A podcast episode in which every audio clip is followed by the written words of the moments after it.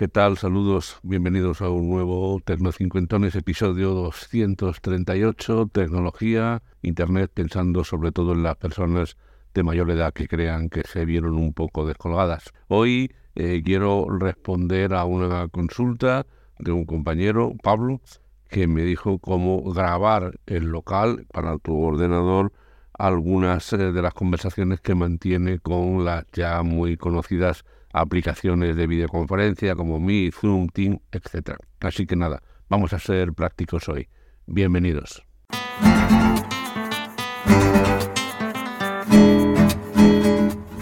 Pues eso, mi amigo Pablo, que es docente, le queda poco para jubilarse, pues eh, tiene interés en grabar videollamadas, no aquellas en las que hace de administrador, que en algunos casos eh, puede grabar, sino en la que es un mero participante, pero que por interés personal quiere conservar la grabación y a veces no la ofrece el administrador, ya sea por tener notas, ya sea por ver aportaciones de terceros, en fin, en esto, en este mundo de la tecnología, cada uno tiene su necesidad, ya lo he dicho muchas veces, y cada uno tiene que encontrar su respuesta.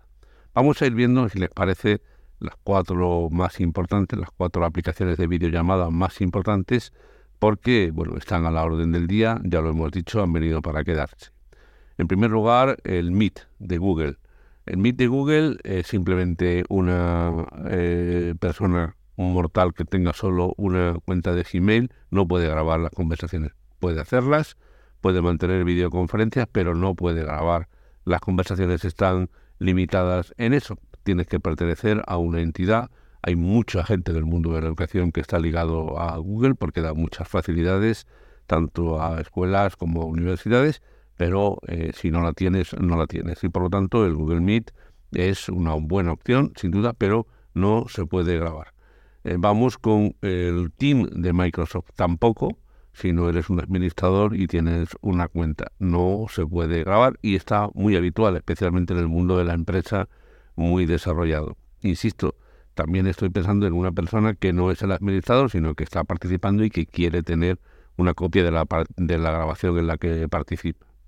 Luego tenemos Zoom, que el Zoom, como saben ustedes, la cuenta gratuita que llega solamente a grabaciones de 40 minutos, pero lo bueno es que sí permite grabar en local, es decir, una vez que termines eh, la grabación, le das a esto, renderiza y te ofrece en la carpeta que tú quieras el archivo en local en MP4 y en M4A, que es un archivo de audio, porque a veces solo nos interesa el audio y bueno, mejor porque ocupa mucho menos espacio que el vídeo, ya lo saben ustedes. Y después está la gran estrella, que es la que yo sí utilizo, que he recomendado aquí a todo el mundo, que es Jitsi, software libre, es la versión de Zoom en software libre, que permite grabar, es la recomendable, porque además ni siquiera hay que hacerse una cuenta, puede irse directamente vía Internet y puede perfectamente abrir con una URL, poner un nombre a la conferencia, invitar a quien crea usted conveniente a través de un enlace y lo puedes eh, grabar.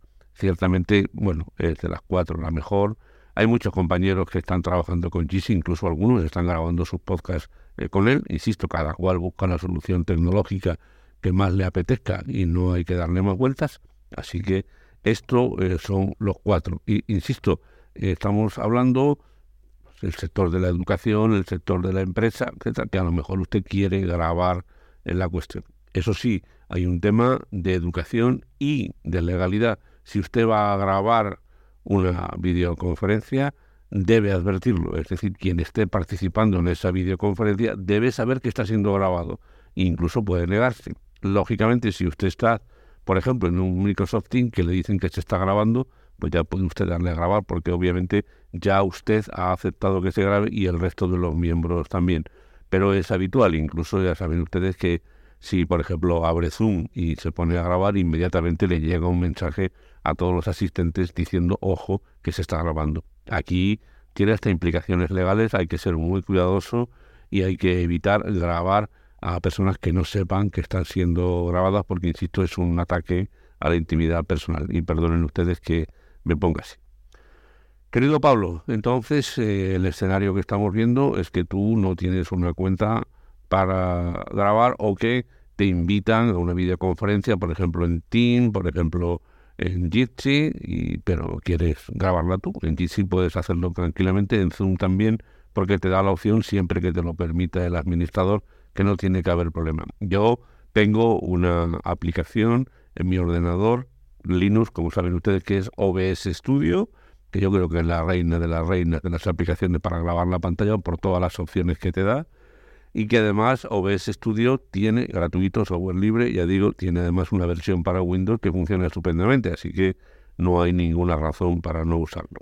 Hay muchas otras aplicaciones, algunas online, porque puede que a lo mejor no esté usted en su ordenador personal y tenga que hacerlo. Hay muchas aplicaciones online, es cuestión de poner en Google, en el buscador, una, una de esas direcciones y lo podrá hacer. Pero insisto, OBS Studio es de sobra, lo puede usted decir, basta con que le vaya diciendo las fuentes, por ejemplo, el, la, la cámara del ordenador, pues si quiere usted aparecer haciendo comentarios, el audio, qué, qué parte de la pantalla, o bien una pestaña de Chrome o lo que sea. Ciertamente interesante, ciertamente bien. Y ya les digo, cada uno pues encuentra su eh, momento y su visión. Desde el punto de vista de empresa está muy desarrollado Zoom y muy desarrollado Team.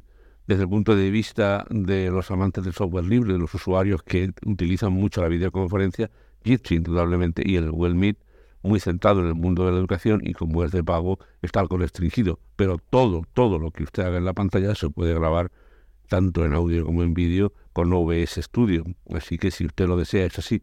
Y termino pues con esa advertencia que por favor si uno está siendo grabado tiene derecho a saberlo. Así que debemos decirlo en todos los aspectos para evitar ataques a la privacidad. Pero ya ves, querido Pablo, que es posible es posible hacerlo, pero bueno, cada uno tiene su solución y agradeceré, como digo siempre, cualquier aportación que me quieran hacer a este respecto. Gracias y hasta la semana que viene.